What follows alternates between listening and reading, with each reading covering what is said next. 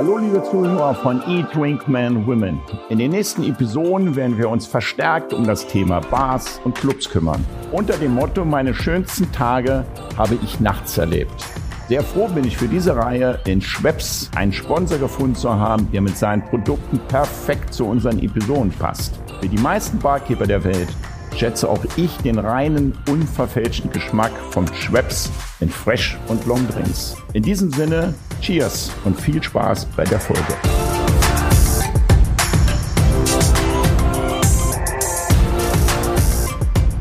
Hallo, liebe Gäste von Eat, Drink, Men, Women. Auch heute haben wir eine Folge, auf die ich mich schon seit wirklich einer Woche freue, weil wir dieses Thema Club Bars und Partys heute ganz gerne fortsetzen wollen, aber nicht in den Clubs, sondern wir sind heute Clubs versus Event und Veranstaltungen.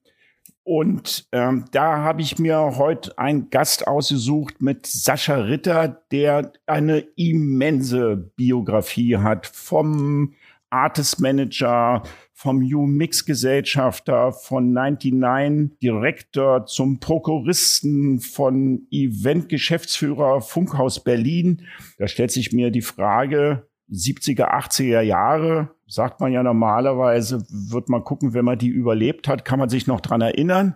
Sascha, kannst du dich noch ein bisschen an die 80er Jahre erinnern? 80er oder? Jahre war ich noch relativ jung, also da, okay, ist, da war, die Festplatte, war die Festplatte noch irgendwie. Da war die Festplatte noch da. Von daher würden wir dann ganz gerne reingehen. Ich möchte mit dir heute über Mindset sprechen, mit über Leadership, über dem Party-Event. Und ein Event muss ja länger vorbereitet werden als das normale Club-Alltagsgeschäft, mit welchen Aufgaben, mit welchen Ressourcen, mit welchem Team, wie sucht man die Künstler aus, wie sucht man die DJs aus, das sind genau die Themen, die mich echt brennend interessieren. Und dafür haben wir den Sascha Ritter hier und da freue ich mich mit einer wirklich kompetenten Person. Wir werden in seine Biografie einsteigen. Nochmal, danke Sascha, dass du dein Buch des Lebens oder dein Buch der Party deines Jobs für uns aufschlägst und daraus ein bisschen erzählen willst. Herzlich willkommen. Freue ja. mich auch, Detlef. Vielen Dank. Und ich fange mal eigentlich mit der Frage an, wenn wir Mario Barth haben, dann ist es ein Komiker. Wenn wir Sophia Rudolph haben, dann ist es eine Köchin. Wer bist du? Ja, also das ist immer eine sehr interessante Frage, die dann bedeutet, äh, was bist du denn eigentlich von Beruf? Und da ist es für mich immer relativ schwer zu antworten. Ich bin der Meinung, dass das Wort Beruf in den 90ern vielleicht noch relevant war, aber in diesen Zeiten sich einfach äh, extrem oft verändert. Bei mir war das zumindest so. Ich habe irgendwann mal eine kaufmännische Lehre als Industriekaufmann in Damenoberbekleidung abgeschlossen. Ähm, mit dem Beruf habe ich jetzt heute nicht mehr äh, viel gemein. So, also ich würde mich selber als als Unternehmer verstehen und ich habe mit Künstlern zu tun und ich habe für mich irgendwann mal, relativ früh schon äh, ein berufliches Wirkungsfeld gefunden, in dem ich zufrieden bin und habe mein Hobby zu meiner beruflichen Tätigkeit gemacht. Deshalb ist es auch immer ganz schwer zu sagen, wann fange ich an zu arbeiten oder so. Ich bin einfach nur so. Aber hast du denn so künstliche Begegnung in dir? Bist, nimmst du dich auch als Künstler wahr, wenn du mit Künstlern arbeitest oder bist du eher ein Manager? Nee, also ich äh, habe kein künstlerisches Talent. Ich kann weder singen noch spiele ich ein Instrument. Mein Vater war viele Jahre als Künstlermanager äh, tätig. Meine Mutter hatte einen Schallplattenladen und im Alter von sechs Jahren bin ich nach der Schule, nach der ersten Klasse nicht nach Hause und habe da meine Hausaufgaben gemacht sondern im Schallplattenladen und habe da abgehangen und äh, hab war Was da. war das, das für ein Schallplattenladen? Das, das war also es war in, in, in, in der Nähe von Stuttgart in Backnang, Musikboutique hieß der und den hat meine Mutter einige Jahre betrieben. Ich sag jetzt mal im Alter von sechs bis zwölf Jahren war das für mich ein Ein und Aus. War auch für mich, kannst du dich an die ZIP-Läden noch erinnern? Nee. Schall Schallplattenläden, nee. die waren in Berlin, die sind ZIP oder es gab so Underground-Schallplattenläden, da habe ich wie du wirklich stundenlang verbracht. Und konnte man immer vorne zum, zum äh, Counter gehen und sich dann die LPs mal anhören. Und wenn ich dann auf der LP irgendwann ein Lied entdeckt habe, wo ich dachte, wow, wie geil ist das denn? Und die Schallplatte gekauft habe und dann irgendwann drei, vier Wochen später, wo sie dann in den Charts gespielt, das war das war ein großes Kino, da habe ich viel, viel Zeit drin verbracht. So, und, und ähnlich war das bei mir, nur in dem Unterschied, dass ich die Platten nicht kaufen musste, sondern irgendwie so Zugriff dort hatte, sogar zu der Zeit schon auch, als ich nicht lesen konnte und habe dann einfach irgendwie so mir die Platten angehört und habe nach Cover entschieden und bin so musikalisch, um jetzt die 70er, 80er von dir erwähnt eben aufzugreifen, äh, bin musikalisch in den Ende der 70ern, Anfang 80ern auch sozialisiert. Also bevor wir jetzt in deine Biografie einsteigen, um dich dann erstmal als Mensch kennenzulernen, lieber Sascha, bevor wir in die berufliches äh, Thema einsteigen, du würdest aber schon sagen, dass du eine Affinität für Musik hast. Also wenn ich als Restaurantchef bin jetzt kein meine Frau sagt, ich koche ganz gut, aber ich bin kein Riesenkoch. Mhm. Aber ich habe eine Zunge. Mhm. Ich weiß, ob ein Essen schmeckt mhm. oder nicht schmeckt, ob eine Säure oder eine Süße fehlt. Das schaffe ich schon. Mhm. Und du kannst, nimmst du, hast du für dich den Anspruch zu entdecken, wenn du einen DJ hörst und einen Künstler hörst, der nicht on the charts ist, zu sagen, der könnte was werden oder nicht? Ja, das war auch etliche Jahre auch mein Berufsfeld. Ich habe mich um Künstlerproduktionen gekümmert, um Künstler unter Vertrag äh, zu nehmen und um Künstlerentwicklung bei Bertelsmann seinerzeit. Und da war das mein täglich Brot, in der Tat genau das von dir beschriebene zu erfüllen. Und da war ich neun Jahre tätig. Nachdem ich da rausgegangen bin, konnte ich jetzt erstmal eine Zeit aber, lang keine Musik mehr hören. Und, und aber das, wie hast du das gemacht? Da werden dann Platten eingeschickt ja, dann, oder Bänder eingeschickt ja, worden? Naja, so, so ähnlich, ja. Also es, es gibt immer so den Standard, was eine Demokiste seinerzeit war. Wir ja. reden von Zeitraum 95 bis 2004. Demos werden eingeschickt und das andere ist einfach dann berufliches Netzwerk, äh, Produzenten, befreundete Labels, Umfeld einfach von Kreativen. Und da war meine Aufgabenstellung letztlich darin zu erkennen, ist da etwas, hat da ein Künstler etwas, wo wir der Meinung sind, wir finden dafür einen Markt, wo wir der Meinung sind, wir, wir, wir bringen diese Pro Produkte, das hört sich jetzt sehr technisch an, aber nee, nee. Die, die, die Veröffentlichung, das Kreative, können wir damit erfolgreich sein und deshalb hier auf deine Frage zurückzukommen, das, das war zu dem Zeitpunkt meine Aufgabenstellung. Mittlerweile ist als es so, Team oder auch als alleine? Naja, also das Team funktioniert mit verschiedenen Positionen, ähnlich vielleicht wie bei einer Fußballmannschaft. Ähm, und da war dann für mich, war, war ich vielleicht ein Stürmer, wenn man so haben möchte, zu gucken, dass die Bälle reingehen, den Künstler zu finden und das wird dann im Team gearbeitet. Und dann äh, findet man gemeinsam die Entscheidung, die, die, die Platte, die Veröffentlichung des Albums, das macht Sinn, was, was könnte ein richtiger Produzent sein oder wie kriegen wir es promotet, wer macht das Video. Äh, okay, lass uns mal ein Beispiel. Jetzt sind wir schon mitten im Thema drin, bevor wir auf die Biografie äh, springen. Sascha, sag mir doch mal ein, oder könntest du mir einen Künstler sagen, von dem du sagst, den habe ich entdeckt? Also entdeckt in Form von, wir haben sein Demoband gehört, ähm, das hat uns so gut gefallen, den haben wir jetzt auf den Markt gebracht. Ich würde vielleicht, äh, das, um das für, für, für, für die Leute ein bisschen griffiger zu haben, wir haben äh, JC, den Rapper, in Europa gemacht und das wiederum wurde mir von einem Labelpartner aus England angeboten, und niemand wollte auf dem Thema arbeiten. Der hatte ein Album in Amerika gerade veröffentlicht. Ein Jahrgang, sag mir mal das Jahr ungefähr roundabout. Wann, wann das war? Ja, bitte? 1997, 98 müsste ah, das gewesen okay. sein. Es war das erste Album, wie gesagt, da wollte niemand drauf arbeiten und ich habe dann mit meiner damaligen Geschäftsführerin darüber diskutiert, ob es denn jetzt wichtig und relevant, ob dieser Künstler relevant ist oder nicht relevant ist. Und ich habe mich da wirklich gegen sämtliche Widerstände durchgesetzt. Wir haben das Thema äh, dann gearbeitet und äh, das zweite Album hat, also es hat gut funktioniert, waren dann da auch auf Tour mit den Fujis in Europa. Also das war ein, äh, das war ein Thema.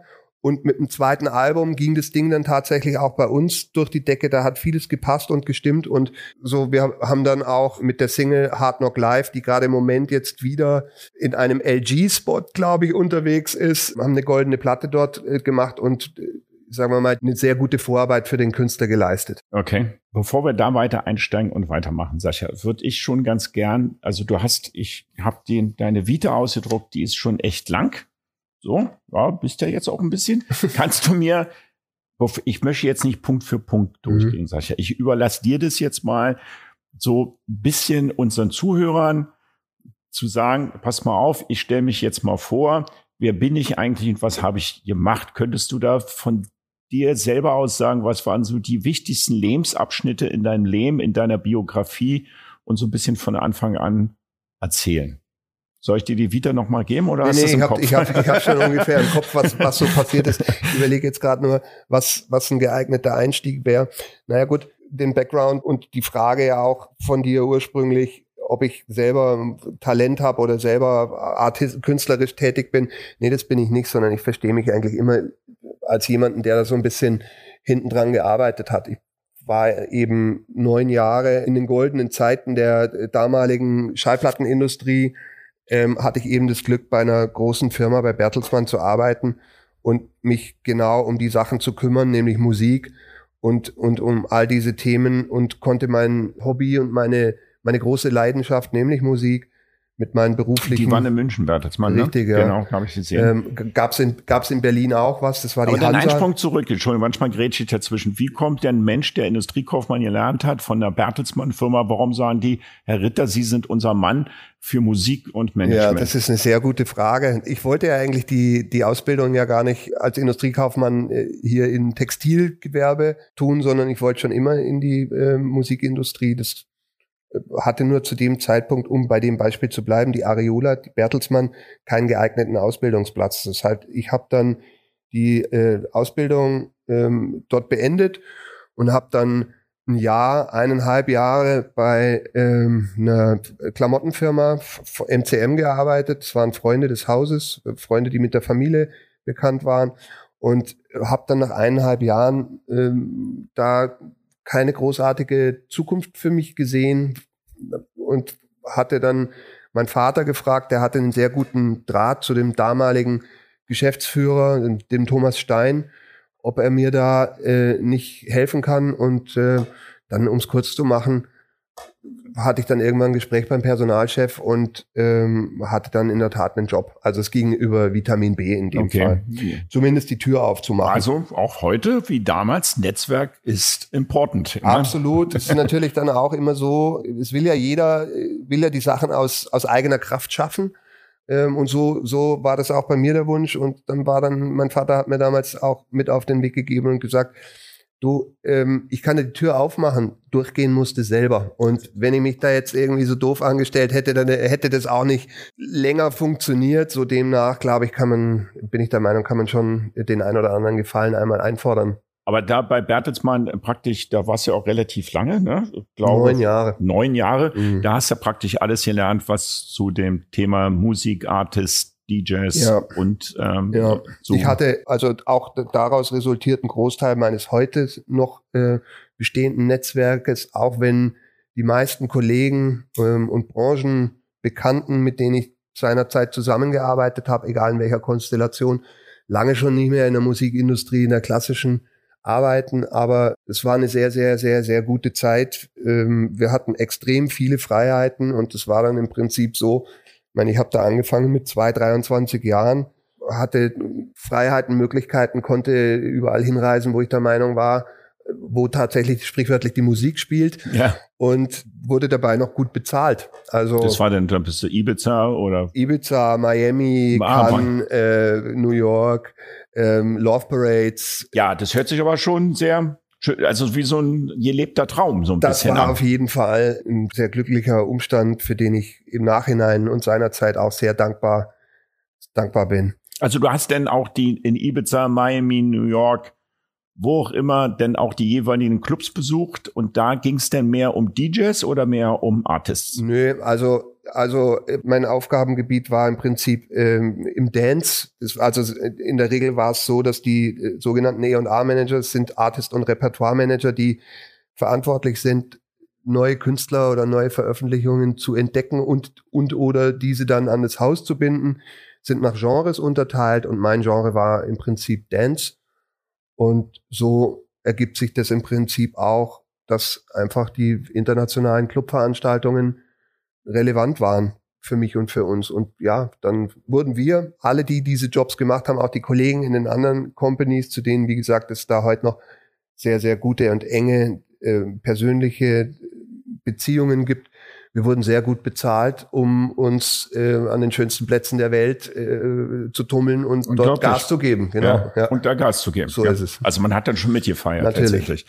Ist es denn so, wenn man denn in so einen Club kommt, äh, wie Pascha oder irgendeinen anderen Club und da legt jetzt ein Newcomer auf, dass man sich dann sagt, oh, wie ein Restauranttester, der in den Laden kommt. Heute ist der Sascha Ritter da, heute muss ich mal richtig Feuer geben, damit ich entdeckt werde. Nee, in der Regel hat man ja sowieso auf dem Zettel gehabt, was, was und wo, was, was da passiert und wer da spielt. Also es ist jetzt nicht so, wenn es ist jetzt nicht, ich komme in ein Restaurant und habe überhaupt keine Ahnung, was auf der Karte steht. Mittlerweile, um bei dem Beispiel zu bleiben, wenn ich zum Essen gehe, gucke ich mir davor erstmal in aller Ruhe die, die Speisekarte an und ja. weiß eigentlich schon ja. fast, was ich essen möchte, wenn ich denn dann tatsächlich im Laden bin. Und hast du denn in der Zeit, ich komme auf diese Frage, komme ich später nochmal zurück, aber ich bin gerade so ein bisschen euphorisch, weil ich auch ein bisschen eifersüchtig bin über, es scheint doch echt coole acht Jahre gewesen zu sein.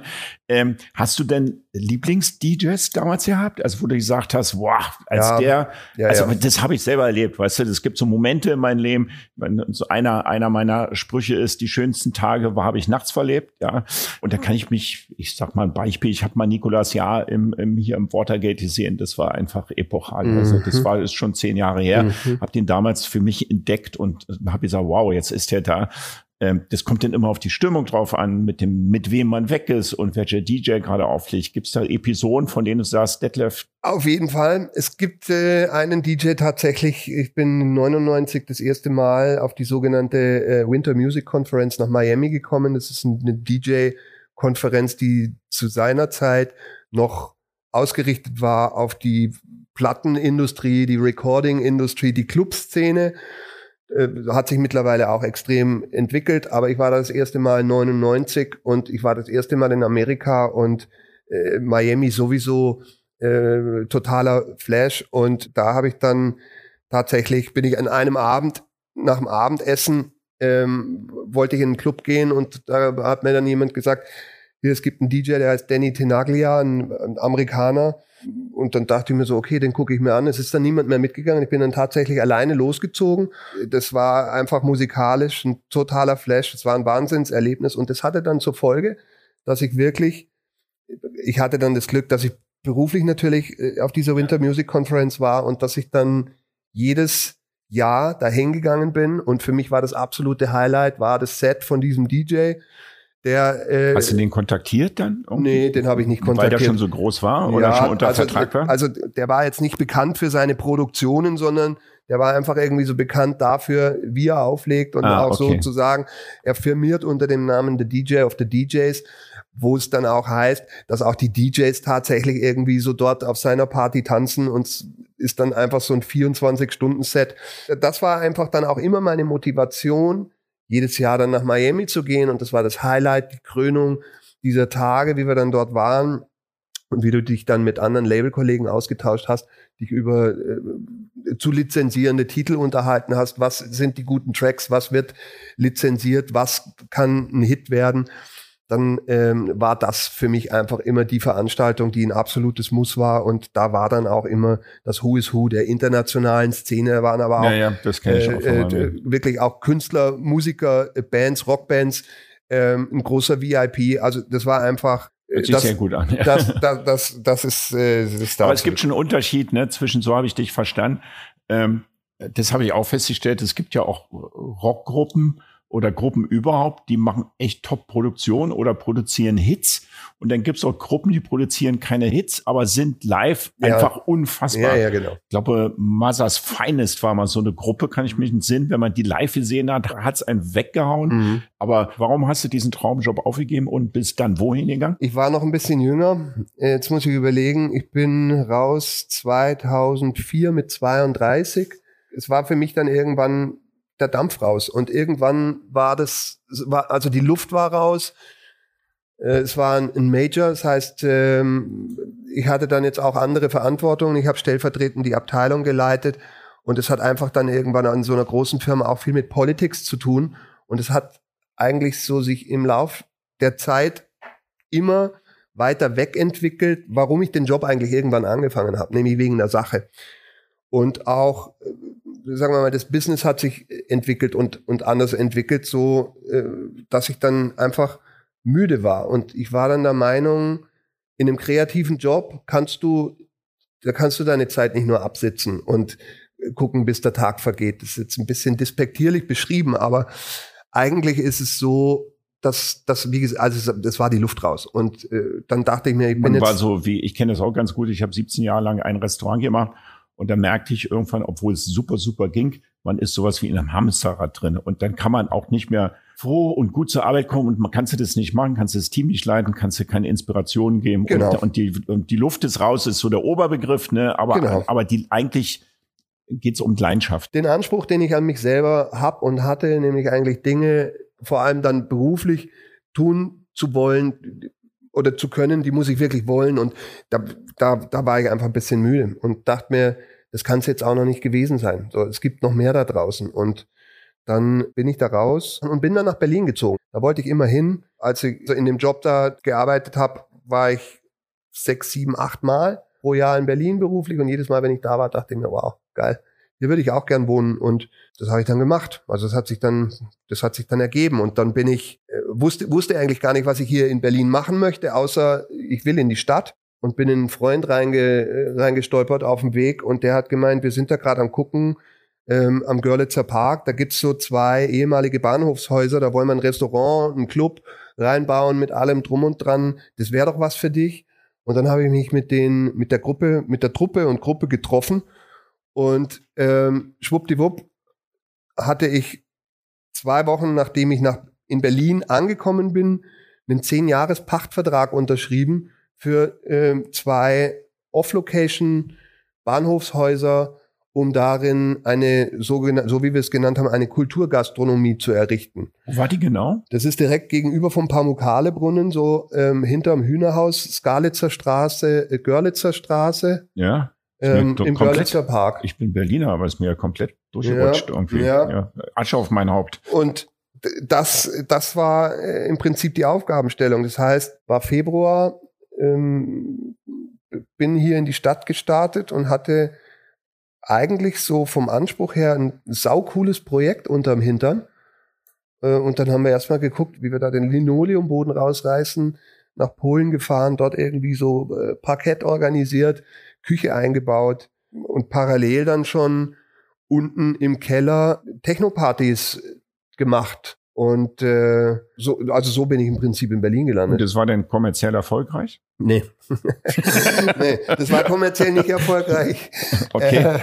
Äh, ich habe da, ich habe da viel Geld im Görlitzer Park vergraben, sozusagen. Ich war auch mh, blöderweise der Einzige, Kann man der das so als Fail bezeichnen oder als Niederlage oder würdest Ja, du es ähm, so also, fi- finanziell schon? Das ist ja mal, es gibt ja mal einen Unterschied zwischen finanzieller Niederlage oder manchmal auch eine Niederlage, die einen dann weiterbringt. Ne, alles bringt einen ja weiter, aber ich habe Genau. ich hab, ich hab, hab mich schon sehr geärgert, weil es waren dann am Ende irgendwie so 100.000 Euro. Da hätte ich mal lieber einen Porsche gegen die Wand gefahren oder irgendwas anderes damit gemacht. Wenn man es bewusst macht, kann es Spaß bringen Ja, aber Sekunde. wahrscheinlich macht auch das keinen Spaß. ja. Und Sinn schon gleich gar nicht. ja. Äh, ne- nee, das war einfach nur, nur doof. Und ich kann mich entsinnen, äh, als mein Vater das erste Mal dann in Berlin war und ich ihm das gezeigt habe und der sich, der hat gesagt, Junge, bist du dir sicher, was du da machst? Und ich habe ihm dann verzweifelt versucht zu erklären, das ist eine Goldgrube, siehst du das nicht? Also das war es nicht. Oder Sag wenn mir die drei großen Fehler, die du gemacht hast in dem Bereich. ich bin, ich bin entgegen ähm, ratgebender Menschen in meinem Umfeld äh, bedingungslos habe ich mich dort reingestürzt und habe auch gesagt, trotzdem, dass die Gesellschaftsstruktur so war, dass wir fünf Gesellschafter waren und ich der Einzige war, der Geld reingesteckt habe. Hm. Äh, so, also das, das war, äh, das war ganz sicher nicht clever. Das Wie viele Anteile hast du gehabt? na, wir haben es gerecht geteilt, also oder ungerecht, 20 Prozent. Also war nicht clever? Nicht Ja. clever. Ich Ja, weiß aber okay. auch, es war irgendwie so extrem wichtig, weil da gab es einfach so ein paar Leute, die waren so, mh, ich sag's mal, 80er Kreuzberger äh, Zigarettendreher äh, Fraktion. Wir waren beim Mediator in der Wiener Straße, um unseren Gesellschaftervertrag aufzusetzen, irgendwie so. Also das, das war alles schon eine sehr esoterische Aber das ist natürlich klar, Sascha. Ne? Also das, das weißt du jetzt im Nachgang selber. ja, Wenn es schwierig anfängt, wird es nicht leicht aufhören. Das ist schon immer so, gewesen. So, ne? und, und ja. das war, das war, sagen wir mal, wir sind uns da so auf den Füßen gestanden, weil diese Partei das Gefühl hatte, sie haben die Häuser entdeckt für sich und ich, der Kapitalist, irgendwie so ist aus München gekommen mhm. und drängt sie raus. Also es war ein extremes Ungleichgewicht. Fehler Nummer eins. Fehler Nummer zwei ist, ähm, warum bin ich denn da reingegangen? Ich bin da reingegangen, weil ich schon immer, wie einige von uns, etliche, immer so hat ein Restaurant oder ein kleines Café oder ein Club oder eine Lounge oder irgend sowas. Das war im Prinzip all das, was ich mir nach dieser neunjährigen Festanstellung in einer großen äh, Major Company gewünscht habe, dass, dass, dass es so ein Konzept gibt, weil das habe ich auch in meinen Reisen ins Ausland, äh, habe ich gesehen, dass solche Konzepte funktionieren, dass der Standort aber Berlin 36 Kreuzberg ähm, ist und das eigentlich mit meiner Idealvorstellung nicht zusammenpasst, hätte mir spätestens dann einleuchten müssen, als ich mich bei der Polizei vorgestellt habe.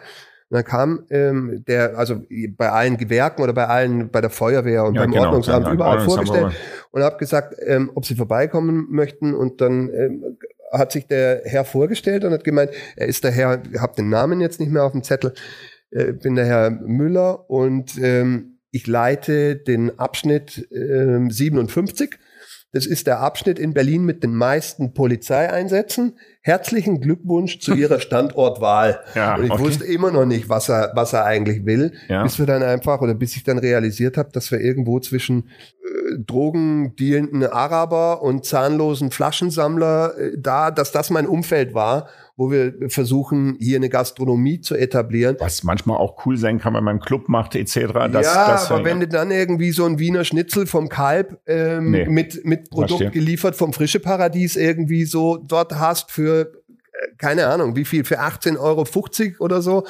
da, dann passt das halt einfach nicht. Also heute würde es wieder passen, ne? Die Gegend hat sich ein bisschen verändert. Ja, ich, ich bin sehr froh. Ich bin da nie mehr. Ich bin kein einziges Mal mehr in den Park gegangen. Verbrannte Erde sozusagen. also das ich will so ja. ist nicht meins. Aber ähm, das war dann äh, vielleicht einfach äh, Nummer zwei und äh, dann am Ende ist es so Gastronomie, das weißt du, äh, es gibt schon einen Grund, warum das Ausbildungsberufe sind. So und es hat jetzt mit mit also ich koche sehr gern ich esse sehr gern, ich trinke sehr gern, ich mag Gastronomie. Ich weiß aber, auch wenn ich gut koche, äh, kann ich nicht in der Küche arbeiten, um um um um ordentlich um Essen auszubringen. Das, das, das funktioniert nicht so. Also so, so koche ich auch nicht. Aber ich weiß einfach, auf welcher Seite der Theke ich gut aufgehoben bin und das ist nicht hinter der Theke, sondern das ist vor der Theke. War ein, ein Lernprozess. Ja, das war ein Lernprozess. Okay. Hat man immer wieder in unseren äh, Job, Sascha, das habe ich ja auch fest, ich habe ja auch einen Club gehabt, ein Restaurant.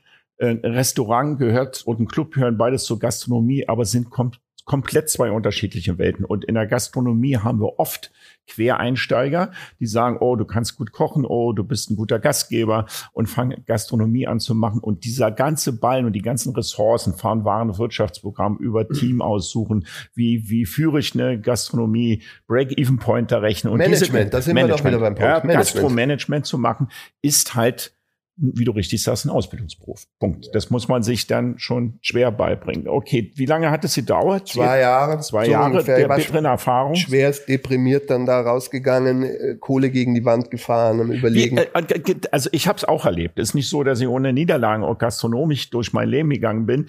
Als ich die Niederlage erlebt habe, habe ich mir die meisten Vorwürfe gemacht, äh, auch weil ich eine Gesellschafter hatte, die auch Geld verloren haben, äh, nicht das verlorene Geld hat mich ärgert, sondern über die Fehler, die ich gemacht habe. Erst später habe ich mir verziehen und habe dann gesagt, ach, na gut, hast du gelernt raus, bist gut rausgekommen. Wie war das bei dir? Hast du mehr dem Geld hinterher getrauert? Oder? Wir waren alle extrem beansprucht. Also wir sind uns unglaublich auf den Füßen gestanden.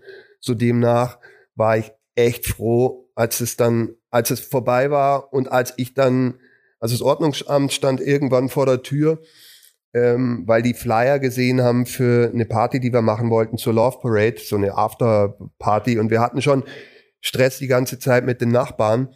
Und ähm, wir hatten dann so eine kleine Genehmigungslücke, möchte ich jetzt mal äh, milde formulieren. Und äh, war gerade auf dem Weg zum Depeche Mode Konzert, wie mich mein Partner reinruft und sagt, du, äh, das Ordnungsamt steht da, sag mal, komm mal kurz rein. Und dann haben die gesagt, ihr habt hier für dies und das keine Genehmigung der Laden ist zu, ab morgen ist zu. Und dann dachte ich irgendwie so, scheiße. Bin dann zu dem Konzert, kam viel zu spät, hatte an dem Abend logischerweise keine Freude. Und dann wurde mir einfach klar, dass das, was ich jetzt eigentlich lange Zeit von mir hergeschoben habe, und das, was eingetreten ist, was mir mein Steuerberater eigentlich von Anfang an auch prognostiziert hat, der gesagt, wenn Sie der Einzige sind, der der, der da Geld reingibt, dann werden Sie nach Wahrscheinlichkeit immer weiter Geld reingeben, weil Sie die Hoffnung haben, dass irgendjemand kommt und Ihnen das, was Sie gebaut haben, ablöst. Und das war in der Tat so gewesen. Das heißt, ich habe es im Prinzip nur vor mir hergeschoben, diesen Schlussstrich zu ziehen und das Ordnungsamt war mir da quasi behilflich in Anführungszeichen. Und dann habe ich dann mich damit auseinandergesetzt und habe dann äh, ein, zwei, drei Tage später den Umschlag beim äh, Amtsgericht Charlottenburg äh, zum Insolvenzantrag äh, eingeworfen. Und dann war der Prozess, sind wir uns immer noch auf den, auf den, auf den Füßen gestanden, irgendwie so die Gesellschaft, aber das hat ja in dem Moment der Insolvenzverwalter übernommen. Genau. Und ja. ich war da sehr erleichtert, ehrlich gesagt, warst du denn Geschäftsführer der Ich war Geschäftsführer, ja. Okay. Ist ich, ja auch nicht immer so schön für die Vita, wenn eine Insolvenz als Geschäftsführer und bla bla bla. Anyway, ist die Vita. Halt so. Ja, okay. Die Vita. Und die Vita. Was, was ist danach passiert? Also wie ging's weiter? Ein halbes Jahr Pause, halbes Jahr überlegen, was kann ich denn eigentlich? Kann ich überhaupt was? Also mit dem, was ich hab, so ein Schaumschlägerberuf, Plattenindustrie, du findest nicht in der in der regulären Industrie kein Marketingjob, weil äh, das, was du gemacht hast, ist ja nur Musik und wird eigentlich in so im Großteil nicht richtig anerkannt. Echt hin und her überlegt und dann äh, irgendwann kam auch wieder aus dem Netzwerk jemand auf mich zu und hat gemeint, es gibt hier ein Startup in Wiesbaden, die wollen, die wollen eine Musikplattform machen und die suchen jemand, der ähm, irgendwas mit Musik kann. Und das war zu der Zeit, da ist ähm, StudiVZ gerade an Holzbring verkauft worden. Also äh, eine sehr, sehr frühe Phase von dem Berliner Startup-Geist und dem Startup-Business, was ja durchaus schon seit etlichen Jahren hier sehr etabliert ist. Und wir haben uns dann darauf geeinigt, es ging um eine Plattform, um unentdeckte Künstler eine Plattform äh, zu geben. Umix hieß es seinerzeit. Die Investoren sind auf mich zugekommen und haben mich gefragt, ob ich mir vorstellen kann, die Geschäftsführung zu übernehmen. Und in diesem Atemzug würde eine neue Finanzierungsrunde stattfinden, ähm, wo wir einen neuen Investor äh, dazu holen und in diesem Atemzug würde auch die IBB Berlin, Investitionsbank Berlin Beteiligung als institutioneller Geldgeber, Investor dort mit reingehen. Und dann habe ich gesagt, kann ich mir vorstellen. Das haben wir dann so vollzogen, haben dann diese neue Investitionsrunde gemacht. Das war ziemlich interessant. Ich hatte da keinen Einblick, wie, wie funktionieren solche, solche Dinge denn äh, tatsächlich. Haben das Geschäftsmodell noch mal ein bisschen gedreht, äh, haben uns gedacht, okay, wir, wir bilden im Prinzip eine Plattform, wo wir Inhalte äh, schaffen, Musikinhalte schaffen und verschiedene andere ähm, Online, Online ähm, Plattformen damit äh, bedienen. Und das hat funktioniert. Das hat auch nicht funktioniert. Okay, gut. Das hat auch nicht funktioniert. Aber das jetzt ist jetzt nicht das Selbstwertgefühl. Das sagt ja immer tiefer jetzt. Das ist, das ist ja. aber auch nicht gegen die Wand gefahren, sondern es war dann einfach so. Das ist, hat sich nicht so entwickelt, wie wir das alles vorgesehen haben. Es war ein kleines Business, aber es war nichts, was tatsächlich äh, eine Relevanz hat. Und dann, wenn wir jetzt bei der beruflichen Situation nochmal bleiben, gab es dann wiederum jemand, der auf mich zugekommen ist und das war äh, MyVideo Pro 7 Sat 1. Ähm, und die haben dann einen Head of Music gesucht, der sich äh, darum kümmert, dass ihre Musik Musikseite äh, und ihre Musikplattform entwickelt wird und nach vorne gebracht wird. Und dann Was heißt nach vorne gebracht wird? Es war zu dem Zeitpunkt äh, 2010, 11, 12 so, dass äh, es neben, dass äh, bei YouTube die Schwierigkeit war, dass die Musikvideos dort nicht ähm, zu sehen waren, weil die rechte Situation mit der GEMA und mit den Musiklabels nicht geklärt war. Ah, und okay. Es gab MyVideo, das in Deutschland das größte, relevanteste Musikportal war und äh, diese Company und diese Plattform hatte wiederum Vereinbarungen mit allen großen Plattenfirmen zur Lizenzierung und Nutzung ihrer Musikinhalte, das heißt Musikvideos gegen Werbevermarktung. Ja, und ja. das war im Prinzip dann meine Aufgabenstellung, zu gucken, dass wir den richtigen Content, die richtige Videos äh, von den Künstlern, Videopremieren etc. Aber ist das nicht genau, genau, die Arbeit, die du jetzt beschreibst, warum du bei Bertelsmann ausgestiegen bist? Ja, das war, es war im Prinzip. Also, weißt du, ich meine, das Management, sich um die Finanzen kümmern, das nee, nach vorne bringen, oder, oder interpretiere ich das jetzt nee, falsch? Nee, das, also das, ich sag's jetzt mal, es gibt jetzt abgesehen von diesem Gastronomie-Ausflug wenig Artfremdes, sondern es hat schon immer alles mit Musik zu tun. Bis heute auch noch. Und das war letztlich irgendwie so ein Zwischenschritt. Ne? Ja, mhm. okay. Dann kommt denn jetzt in deiner Biografie, sind wir dann langsam in der Event, äh, genau. in dem, im Eventbereich. Genau. Irgendwann jetzt bist du im Eventbereich gekommen und hast gesagt, jetzt mache ich, veranstalte ich Partys. Was war der ausschlaggebende Punkt und erzähl davon mal bitte, weil das ist ja naja, das, warum auch, wir hier sitzen. Auch, auch, und das ist ja eigentlich, wenn es in meiner Vita keinen roten Faden gibt, ist der eine rote Faden, dass sich Dinge immer organisch fügen und entwickeln. Und so auch in dem Fall, ich habe einen alten Freund, meinen jetzigen äh, Freund und Partner und Kollegen Michi Weiker getroffen beim Mittagessen, nachdem ich wieder in Berlin war, 2014 und er hat mir dann erzählt von der großen Konstruktion, an was die basteln. Ähm, es gibt eine Booking-Agentur, Artist Alive, und es gibt äh, eine Management-Company, Ask My Management, und es gibt eine Eventgesellschaft, 99 Ghost, wo die Partys machen, Künstler unter Vertrag haben.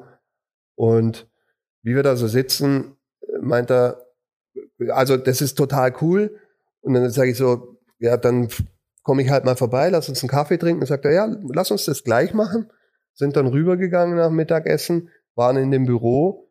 Schönes Büro, Pfuhlstraße, mit direktem Blick auf damals die O2 World, also ja, ja. direkt am Wasser. Jetzt mit Blick auf Mercedes-Benz Platz und all das, was man da sieht. Und äh, wir haben uns unterhalten. Und zu seiner Zeit waren dann 40, 40 Mitarbeiter angestellt plus minus in allen möglichen Bereichen. Und er hat mich dann, da habe ich gesagt, so, und er sagte, ja, fang doch bei uns an. Da sag ja, was, was soll ich denn machen? Sagte er, ja, machst die Geschäftsführung. Und da dachte ich mir, ich mach die Geschäftsführung. Aha. Und bin dann, bin dann, bin dann erstmal so zwei Minuten im Kreis gegangen. Und dann dachte ich mir so, okay, pass auf, das stoppen wir jetzt mal das Gespräch genau hier, das müssen wir jetzt mal in Ruhe drüber nachdenken. Und das haben wir dann tatsächlich auch gemacht. Und in Ruhe drüber nachdenken bedeutet tatsächlich acht, neun Monate später habe ich dann da tatsächlich angefangen. Ach doch, also so lange hat sie. Ja, war ein langer, war langer, langer Reife, Reifeprozess. Ja, okay. Ja, ja, ja. Und jetzt hast du gesagt, äh, Agenturbooking, ähm, Management und Manage Eventproduktion. Eventproduktion. Erzähl mal ein bisschen was über die Eventproduktion. Dafür warst du ja auch zuständig. Ja, Habt Event ihr denn Partys, Location ausgesucht? Wie, wie, wie kann man sich das vorstellen? Naja, also ähm, die glückliche Fügung seiner Zeit war gewesen, dass in der, in der Eventproduktion hatte die Company einen Dealvorschlag vom Amnesia, einem Club in Ibiza. Ja, sehr bekannt. Drei Jahre lang, jeden Mittwoch in der Saison, 18 Mittwoche im Sommer äh, eine Party zu produzieren. Party das habt ihr. Das habt ihr. Genau, das war der der Deal war drei Jahre lang und das war dann auch mh, hm, die Geburtsstunde tatsächlich von der Partybrand Hyde, die wir im Moment immer noch arbeiten und hatten dann neben diesen 18 äh, Ibiza-Events, die wir dort jedes Jahr hatten, Veranstaltungen in Miami, in New York, in Amsterdam. Ja, aber was war da nicht so? Jetzt bremse ich dich mal aus. Ja. Also ich meine, Amnesia, 18 Mal Amnesia. Also da war ich ja nun auch schon ein paar Mal Partyreihe in New York. Also, erzähl mal, also wie kommt man, man sitzt jetzt hier als Berliner und sagt, mach mal, organisier jetzt mal Ibiza. Also naja, da geht's hatten, ja, da, worüber reden wir? Über Gastronomie? Man hat das Amnesia hm. selber gemacht wahrscheinlich. Nee, ne? das, also wir hatten ein großes Team zu dieser Zeit. Das bedeutet, es gibt äh, einen Talent-Buyer, der kümmert sich um nichts anderes als zu gucken, wie bestücke ich die richtigen Künstler für die verschiedenen Events in den verschiedenen Städten, Länder etc. Der ist im Prinzip permanent im Austausch mit allen Agenten und kümmert sich so wie ähnlich wie in einer, in einer Plattenfirma früher ähm, und bestückt letztlich die Veranstaltung mit den richtigen Künstlern. Dann haben wir eine, eine Creative-Abteilung, die kümmert sich um die richtigen Images, Flyer, ähm, Videos, um den richtigen Look, um die richtigen Logos. äh, was, was kommuniziert wird. Dann haben wir die Marketingabteilung, die kümmert sich ums Marketing, Kommunikation, Ticketing, Advertising, digital, Billboards, haptisch, Magazine, äh, um all das. Also letztlich um die Vermarktung der Veranstaltung. Und so eine Geschichte wie beim Amnesia als Beispiel ist so, dass die Bar von der Location selber betrieben wird und wir die, äh, das Eintrittsgeld haben. Und dafür gab es von denen ein gewisses Budget als Vorauszahlung, mit dem wir quasi arbeiten konnten und unsere, äh, unsere, unsere Artists buchen äh, und unsere Kosten decken. Und das hat auch, dann gibt es eine Wirtschaftlichkeitsberechnung und das hat dann auch meistens hingehauen? Ja, meistens.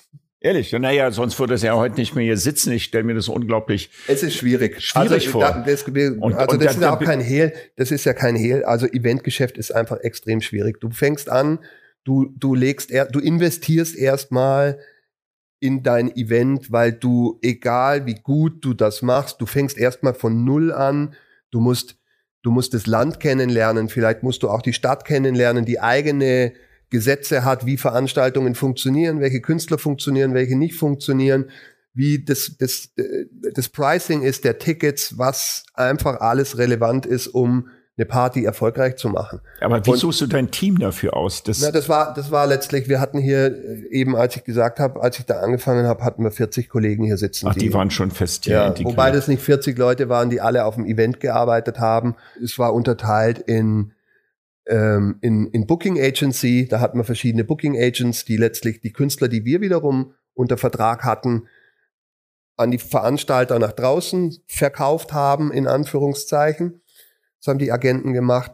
Und ähm, ja, also wir hatten das Event-Team, lass es 10, 12 Leute gewesen. Genau. Wenn man bei euch, dir arbeitet, muss man da ein bestimmtes Mindset mitbringen, um zu arbeiten? Stichwort irgendwie, der Tag hat hier manchmal 24 Stunden. Ja, das ist das, was ich gerade im Moment, weil wir ja kurz vor unserer Silvesterveranstaltung oder sagen wir zehn Wochen vor unserer Silvesterveranstaltung sind, in diesen Zeiten muss jeder acht Tage, 36 Stunden am Tag zumindest gedanklich bringen, um so ein Ding tatsächlich zum Funktionieren zu bringen. Ich finde es unheimlich anstrengend. Also mich würde das persönlich also wenn ich Veranstaltungen damals gemacht habe im Restaurant, wir haben große Caterings gemacht, beispielsweise für 500 Mitarbeiter. Da war jetzt ein DJ, da haben wir unser Buffet aufgebaut, haben probiert, eine Hochzeit oder wie auch immer eine Veranstaltung zu machen. Das ist ja nichts mit dem, was du machst. Aber ich war wochenlang davor aufgeregt. Ich war, weil ich ein Perfektionist bin. Ich will es dann richtig machen. Ich will es für das Geld machen. Dieses, diesen unendlich langen Vorlauf, um dann auf einen Point jetzt Silvesterveranstaltung das zu organisieren, ist und das wirklich befriedigend? Naja, wenn es funktioniert, ist auf jeden Fall ja. befriedigend. Und funktionieren sind so zweierlei. Ähm, das Mindeste ist, dass es eine gute Party ist und die Leute abfahren und dass das Spaß macht und dass das auch funktioniert, dass alle, dass die Security gut arbeitet, auch gut mit dem Gast umgeht, dass, dass die, die Bar gut arbeitet, dass einfach das Gefühl der Leute, die auf die Party gehen, dass, dass das stimmt, weil wir machen das nicht. Das ist hier von keinem von uns der Antrieb ist nicht, Geld zu verdienen. Natürlich ist Geld zu verdienen die Basis, gar keine Frage. Aber das ist nicht der Grund, warum wir das machen. Sondern der Grund, warum wir das machen, ist, weil wir, weil wir Lust auf die Sache haben und weil wir, weil wir, weil wir sehr große Freude daran haben, wenn wir was funktionieren sehen. Und wenn dabei dann noch die Zahlen stimmen, dann, dann macht es richtig Spaß. Es ist auch sowas ein bisschen heute, das hat sich ja heute und damals hat sich hier Leadership auch ein bisschen verändert. Ne? Also, dass man sagt, man, man teilt heute gerne den Erfolg und ist nicht mehr so egomäßig dran. Äh, das wäre auch so meine Frage, wie begleitet ihr die Künstler und eure Mitarbeiter? Also ich kenne das ja auch, da gibt's Künstler oder Artist-Leute, ähm, die haben so einen Erfolg, der kann ja auch manchmal sehr kurzfristig sein ja. und dann tingeln sie an der Ostsee irgendwann durch die Gegend. Begleitet ihr irgendwie die Künstler oder sagt das Shit happens, damit muss jeder rechnen oder hat man die dann im Boot? Habt ihr Kontakt noch zu denen? Also wir, wir, wir, es gibt jetzt keinen Künstler, äh, mit dem wir oder mit dem ich zusammengearbeitet habe, äh, mit dem ich jetzt nichts mehr zu tun habe, weil dieser keinen beruflichen Erfolg mehr hat. Das gibt's nicht. Gibt's nicht, ne? Nein. Das also das ist dann, wenn es gibt, es gibt natürlich Situationen, wo wir uns äh, geschäftlich auseinander dividieren. Äh, darf, da, es gibt dann, es gibt Gründe, aber es ist nicht der mangelnde Erfolg, okay. äh, mit, mit, mit jemand zusammenzuarbeiten. Es kann, kann passieren, dass man, und das hatten wir auch, dass du mit einem Künstler sagst, der Künstler tritt auf der Stelle, entwickelt sich nicht mehr weiter. Wir können aber auch nichts mehr dazu tun und dann gehen wir dann ganz, ganz offen mit um und sagen, hey, wir sind, das passt jetzt gerade nicht mehr, aber das ist jetzt kein, wir lassen jemanden fallen, sondern wir können, wenn wir dann dem Künstler nicht mehr weiterhelfen können, weil so dann, dann, dann, dann kann sich das auflösen. Das bedeutet okay. aber nicht, dass man ihn fallen lässt oder. Also ihr habt schon eine persönliche Beziehung. Alles ist hier, das, alles, dieses ganze Geschäft, nicht nur jetzt das DJ-Booking, sondern das ganze, ich sag's jetzt mal, Entertainment, Musik, Produktion etc. basiert auf persönlichen Beziehungen. Und äh, nur so bist du viele Jahre auch einfach relevant. Nur wenn du mit Leuten, wenn du die behandelst, so wie du selbst auch behandelt werden möchtest, äh, funktioniert das. Das ist zumindest so, wie ich das sehe, so wie wir das sehen. Wir haben, weil du sagst, Leadership hat sich verändert. Es ist auf jeden Fall so, dass es bei uns extrem flache Hierarchien immer schon gab ich habe das in meiner Arbeitsweise nie anders kennengelernt, in meiner Ausbildung vielleicht, 1990. Ja, ja. Da war das irgendwie noch alte Schule und das hat auch gut getan, irgendwie so diese alte Schule irgendwann Komisch, mitzukriegen. ich auch. Und ja, nicht in genau. so einem hippiesken Umfeld ja. aufzuwachsen, wo jeder Man tun hat und die das Strukturen und kann. einfach besser so, mitbekommen. Also, so, ja, genau. Und dafür bin ich dankbar. Ja. Aber und das ist auch das, was ich irgendwie so immer auch Auszubildende, was ich auch, was, was ich auch unseren Auszubildenden mit auf den Weg gebe. Und wir haben immer ausgebildet und das, das ist mir wichtig, so, so die, die, die Grundfeste. Aber grundsätzlich ist es die Erwartung an alle, die an so einem großen Projekt mitzuarbeiten, dass jeder sich einbringt. Und das ist egal. Wir sitzen in Meetings, da sagt, kann jeder sagen, was er denkt oder was. Offenheit, Vertrauen. Ja, das, das, das, das, das ist die Basis. Umgang, ja, ist die wir Basis. verbringen das, das, die wichtigste Währung ist doch Zeit. So, da haben wir alle äh, nicht viel davon. Oder die Zeit, die wir haben, die wird halt weniger. Und deshalb ist Rhetorisch es doch, ausgesprochen, aber man muss auch mit Lemi füllt werden. Ja, na, klar, ja aber, aber Wertesysteme na, natürlich, dazu, natürlich, ja. natürlich. Wir, wir, wir wollen eine gute Zeit haben. Also, und komme ich wieder zurück, wir tun das alle aus Überzeugung, warum wir das tun. Warum du eine Gastronomie gemacht hast, nicht weil es dir langweilig ist, sondern weil, weil du da was Bestimmtes im Sinn hast und auch dem Gast etwas Bestimmtes mitgeben möchtest, ein bestimmtes Erlebnis. Und das ist nichts anderes, warum wir das auch tun. Sascha, noch mal ganz kurz, weil ich das halt spannend finde zum Thema Leadership und wie führe ich ein Team gerade in dem Bereich, wo es ja echt stressig bei dir ist, hast du da bestimmte Wertesysteme oder bestimmte Ansätze, wie du A, deine führenden Mitarbeiter mit ihren Mitarbeitern umgehen und wie du Mitarbeiter gerne führst oder führst? Sehr gut, dass du das fragst. Es ist in allererster Linie eine Persönlichkeitsfrage, wie Menschen in Führungssituationen umgehen, wie grundsätzlich Menschen mit anderen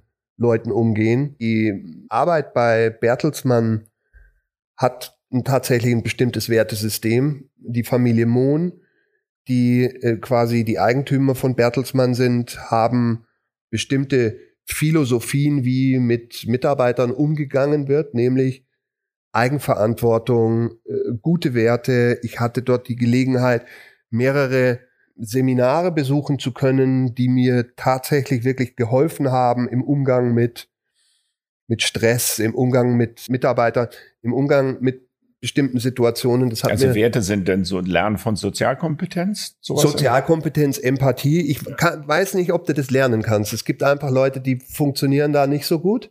Und es gibt Leute, die tun es vielleicht ein bisschen besser. Ja, ich glaube, dass äh, Sozialkompetenz, also eine gute Sozialkompetenz, Sascha, immer auch ein bisschen damit was zu tun hat, inwieweit man bereit ist, auf seine eigenen blinden Flecke zu schauen und sich selbst in Frage zu stellen oder mit den Fehlern, die man macht oder ein Feedback zuzulassen, dass man out of the box an sich selber wächst. Und ich glaube, das ist eine Grundvoraussetzung. Absolut. Ja. Und, und ich kann nur, also ich kann, ich kann nur für mich sprechen, das fällt mir sehr leicht und ich habe da Spaß dran und ich habe Spaß, ich freue mich daran, wenn wenn Kollegen Erfolge haben und ich freue mich daran, wenn wenn wenn einfach Dinge funktionieren. Ich muss das nicht alles bei mir auf dem Zettel haben.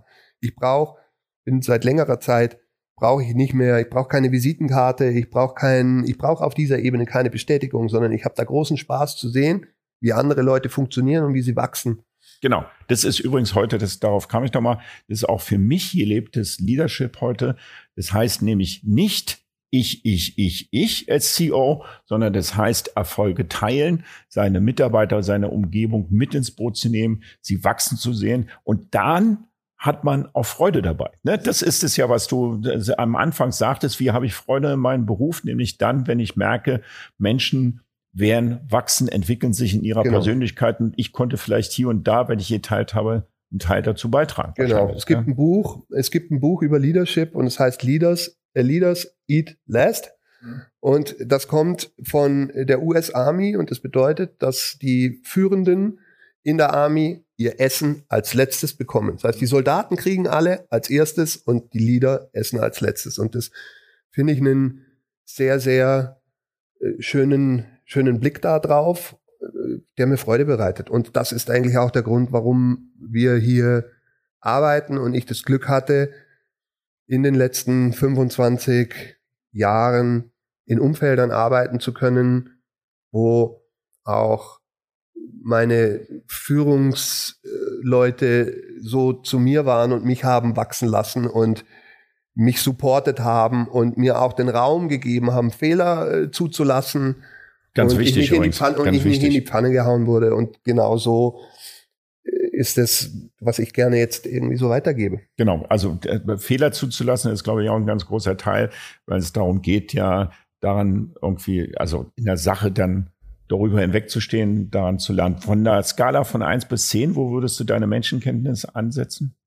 Auch bei achteinhalb vielleicht. Ja, ich glaube, das ist mal großartig. So habe ich dich auch gerade eingeschätzt. Das ist ja auch, äh, auch das ist Leadership, nämlich äh, andere empathisch zu sein, mit Menschen offen zu sein und, und so ein bisschen über den Tellerrand zu schauen. Und ich glaube, das hat auch was mit Menschen zu tun, die wirklich auch selber wachsen wollen, ne? Oder? Sowas fällt natürlich ganz besonders leicht wenn deine private Situation stabil ist. Auch wenn du zu Hause so. Probleme Absolut. hast, gesundheitlich, finanziell, familiär, was auch immer, kannst du keine Ruhe ausstrahlen, kannst du nicht funktionieren in einer anderen, in einer anderen Organisation. Äh, das ist schon sehr, also es ist schon sehr wichtig. Also das ist, glaube ich, ein Thema, was ein eigenes, eigenes. Podcast nochmal beinhalten konnte, weil da gibt es unterschiedliche Ansätze, unterschiedliche Ideen. Ähm, aber äh, auch in unserer heutigen Zeit, gerade in der Zeit, wo man auch viel Personalnot hat, wird es ja immer, immer äh, wichtiger, ähm, dass man wirklich ein Team bildet und wie kriegt man das Team zusammen? Wie kriegt man wirklich ein Team zusammen, wo andere Leute sagen, ich mache mir ja mal auch gern das T-Shirt nuts und habe eine, genau. eine, innere Einstellung genau. und gib mal Vollgas in dem Moment, wo ich dann auch ein Feedback oder wieder was zurückkommt. Das ist ja mal das Win-Win-Prinzip letztendlich, was man hat. Bist du äh, stressaffin? Also wie oder wie gehst du mit Stress um? Weil ich, ich um das nochmal auf das Thema zu kommen, also wenn es denn auf Mitternacht zusteuert, also Punkt 12 ist heute die Party, dann muss ja dann müssen ja alle Räder dann zu, zusammenlaufen, ne? Irgendwie oder Konnte, bist du so, kannst du die Dinge aus der Hand geben, also die wegdelegieren ja, und das mit, ja, ja. mit guten, also es gibt ja Menschen, die dann so Leadership-mäßig, die sagen, die wollen über jedes Detail ich informiert werden. Ich glucke nicht irgendwie so auf der, auf den Entscheidungsdingen so. Das ist aber auch eine grundsätzliche Frage. Wie gehst du mit Dingen um? Ich bin nicht autoritär. Äh, ich lege sehr viel Wert darauf, dass die Dinge richtig gemacht werden. Aber äh, wie gehe ich mit Stress um? Ich glaube relativ gut. Ich freue mich dann aber auch immer, wenn es vorbei ist. Ja, okay. Also gut in Form. Du kannst es im, emotional. Im, ich äh, im ich äh, krieg keine roten Pusteln und äh, ich krieg ab und zu ich krieg Adrenalin. So, ja, ne? okay. Ne? Also ich ja. denk, ich aber da, positiv ist jetzt nicht ja, so. Dass nee, das ich bin ich bin ich bin auf ja. On. Ja. Was ist der wesentliche Unterschied zwischen Club versus Veranstaltung? Naja, Club also ist Events jetzt, ne? Für äh, dich? Also Club ist viel intimer und Club ist, ist ähm, hat ein Stammpublikum ähm, mehr oder weniger, wo du immer ähnliche Gesichter dann siehst, äh, ist, ist sehr viel kalkulierbarer. Event ist immer wieder, je nachdem wie oft du die machst, aber ich sag's jetzt mal, wir haben jetzt andere Eventreihen auch, die machen wir einmal im Jahr, ein Open Air in Stuttgart. Da sind jetzt nicht immer dieselben Leute da. Ähm, und das ist halt immer ein bisschen bisschen spannender. Wie Spannend, du findest es spannender, weil es ein bisschen out of the box ist und nicht so viel Routine ist. Ja, ich habe, also Routine hat ja auch was, hat ja was, hat ja auch was Beruhigendes und ja. ein bisschen was Planbares. Ich steh, bin jetzt nicht nur auf den Thrill aus. Ja, genau. Ich brauchst jetzt nicht nur das Kribbelnswesen. Gibt es einen Unterschied zwischen den DJs, Künstler vor 15 Jahren und heute? Naja, also vor 15 Jahren war es ganz sicher so oder vor 15 Jahren und noch weiter davor, dass tatsächlich äh, relevant war, wie deine DJ-Skills sind, wie du tatsächlich auflegst, welche, an welche Platten du tatsächlich kommst. Seitdem alles digital verfügbar ist, kann jeder auflegen. Äh, naja, also können, also nur mit wie viel Erfolg, das ist ja, jetzt mal dahin. Ja. Also Aber von der technischen sag, Seite es her. Sind, ne? Es sind andere Faktoren einfach auch sehr wichtig, wie die Vermarktung ist und wie die Inszenierung ist und nicht mehr jetzt nur die Technik und die Musikauswahl und die Performance. Also es gibt andere Parameter, äh, mit denen äh, du vor 20 Jahren noch keinen Erfolg hättest haben können, weil auch Social Media etc., die Selbstdarstellung, Möglichkeiten und die Vielfältigkeit dieser Tage anders ist als vor 15 oder Okay, 20 ist der Jahren. Künstler muss heute ein größeres Networking und eine, und eine Digitalisierung ja. haben als vor 15 Jahren. Ja, also das heißt, der Künstler muss heute nicht so künstlerisch sein wie vor 15 genau, Jahren, so weil, weil nicht mehr unbedingt, also die Substanz ist früher stärker gewesen. Ah, die, die Substanz so war, war, sagen wir mal, die war relevanter. War als, relevanter was nicht bedeutet, dass erfolgreiche Künstler äh, dieser Tage äh, keine Substanz nee, haben. Nee, das habe ich auch nicht so interpretiert ja, ja. und habe es auch nicht so verstanden. Ich weiß es aber auch in den 80er Jahren gab es dann auch Gruppen, die haben dann regelmäßig irgendwelche Stadien gefüllt, die werden ja auch immer weniger, also weil sie in Schnelllebigkeit genau. der Zeit einfach sind. Lass uns ein bisschen ähm, einen Sprung machen, lieber Sascha, zu dem äh, heutigen äh, Thema, nämlich du bist hier im Funkhaus. Wir gucken aus dem siebten Stock. Es ist eine riesen, ich bin noch nicht durchgegangen, Veranstaltung und ihr, eure ganzen Firmen sitzen hier. Ähm, und ihr hier macht ja auch selber im Funkhaus Veranstaltungen. Wir machen selber im Funkhaus ähm, jedes Jahr eine Silvesterveranstaltung. Mit wie vielen Menschen? Äh, wir hatten, wir haben hier eine 9000er Kapazität. Wo ist denn die Halle? Ich habe die also ist unten im, die im, im im Prinzip, Genau, das ist im Prinzip die Chat-Halle. Mm, das ist eine alte Industriehalle mm, und wir produzieren hier seit 2018 Silvester. Aber das ist, die ist die einzige Veranstaltung, die ihr macht, Silvester. Hier im Funkhaus ist es die einzige Veranstaltung, genau, ja. Genau. Seid ihr denn hier federführend in dem Funkhaus? Verpachtet ihr das unter? Nee, oder wie kann sind, ich mir nee, nee, es, äh, es, äh, ne, es gibt einen Eigentümer dazu. Ähm, zu diesem haben wir einen mittlerweile sehr respektvollen und guten Draht.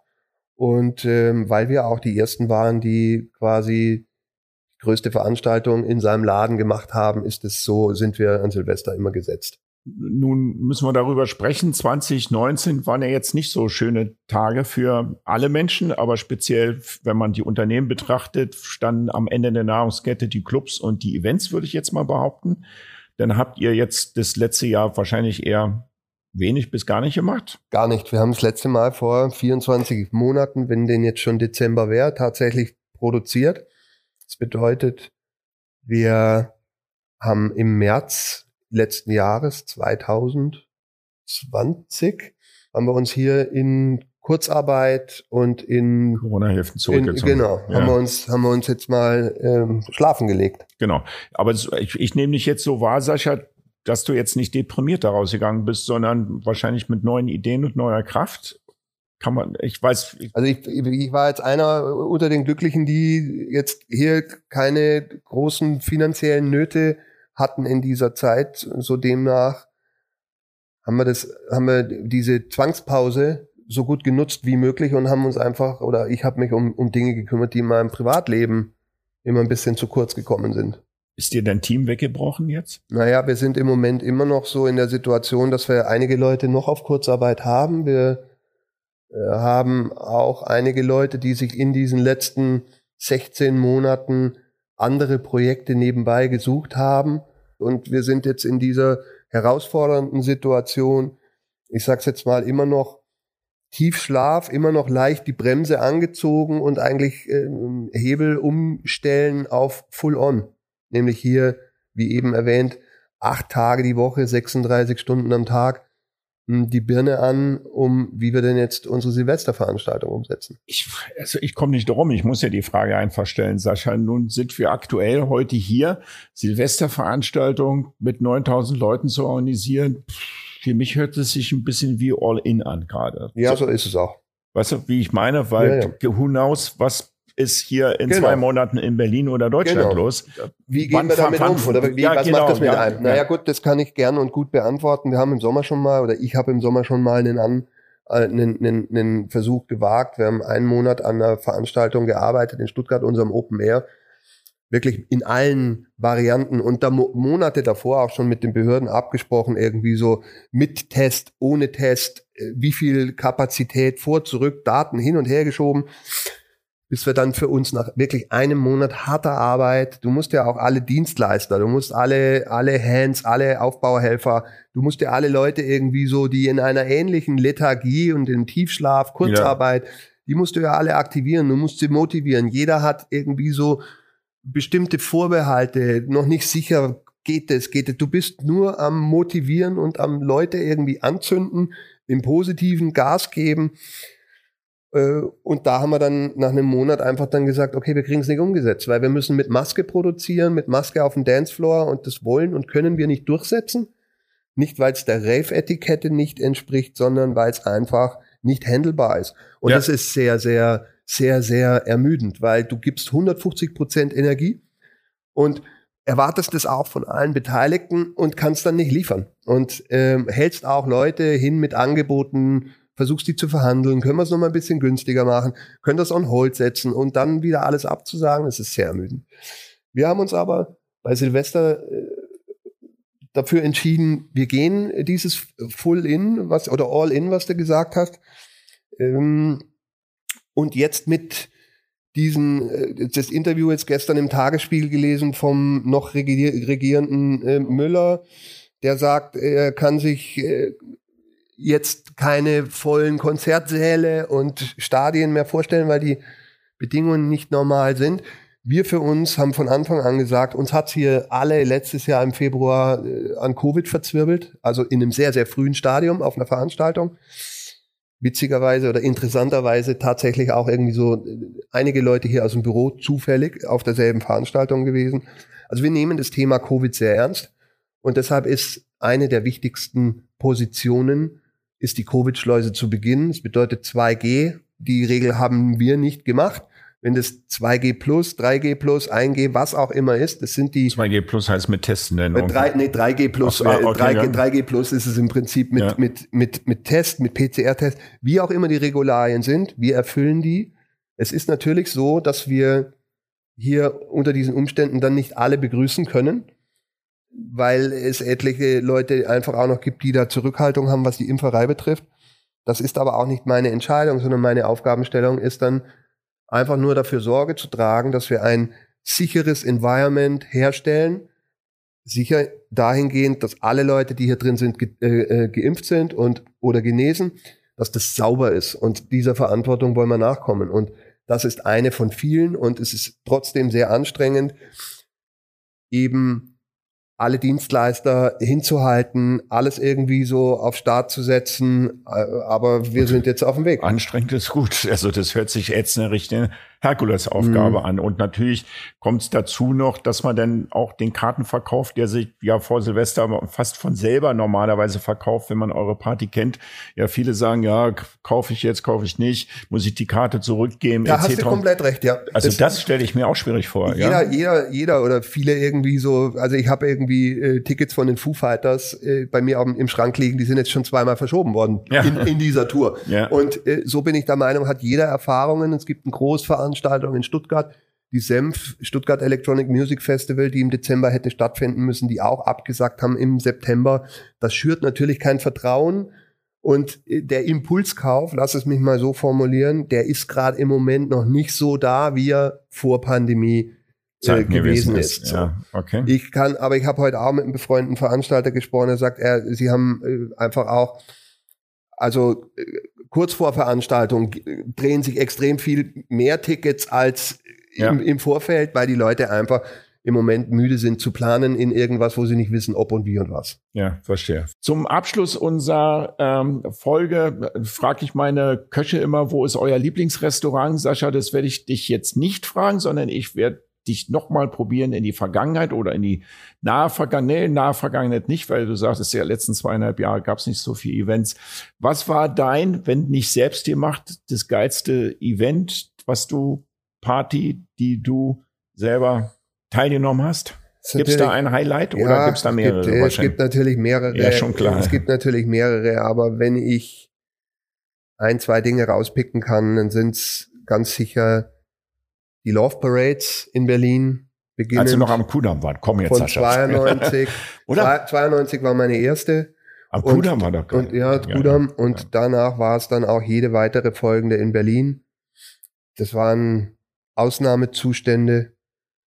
Ja, und dann gibt's noch jede Menge andere Dinge, aber das, das ist wirklich. Aber dann kennst so, du natürlich das E-Werk auch noch im, im, vollen Umfang noch als Marusha und Westbam und Klar. die alten DJs da noch aufgelegt haben. Klar, die waren damals noch gar nicht alt. Die waren, die waren gar nicht alt irgendwie. Die waren, waren alle jung.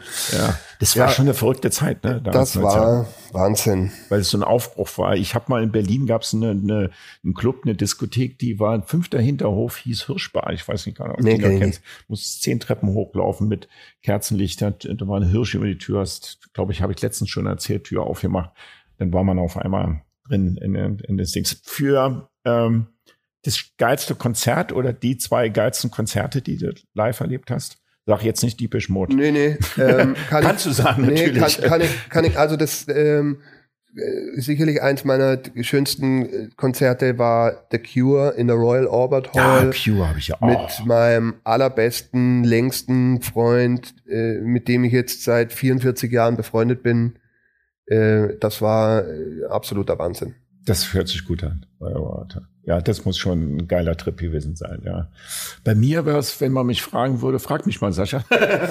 Sag mal, ja, dein, dein geilstes Konzert. Ja, ich glaube, das war, äh, ich habe also einmal war ein Konzert in der Waldbühne, da war Miles Davis mit Bob Marley da, das fand ich schon, die ganze Waldbühne war im eine Wolke, ja, ohne zu rauchen war es schon high, das war ein echt gutes Konzert und dann das erste Prinz-Konzert, das war, glaube ich, auch, das war so unglaublich. Habe ich auch schon mal gesehen. Und ja. so weiter. Aber das ist ein separater Podcast dann. Die Live-Konzert. Live-Konzerte. Live-Konzerte. Ja, äh, ja, das war, also den live zu sehen, das war für mich auch ganz, ganz, ganz, ganz großes Kino. Sascha, wir sind am Ende und ähm, ich fand's irre spannend. Also, ihr hätte dich gern neu gefragt, Sascha, zum Abschluss. Ähm, Stars und Begegnungen, die haben wir vollkommen ausgelassen. Vielleicht ähm, werden wir dieses Podcast nochmal wiederholen in naher Zukunft, ähm, weil ich glaube, da hast du bestimmt auch viel zu erzählen. Ne? Anekdoten von von bisschen was habe ich noch.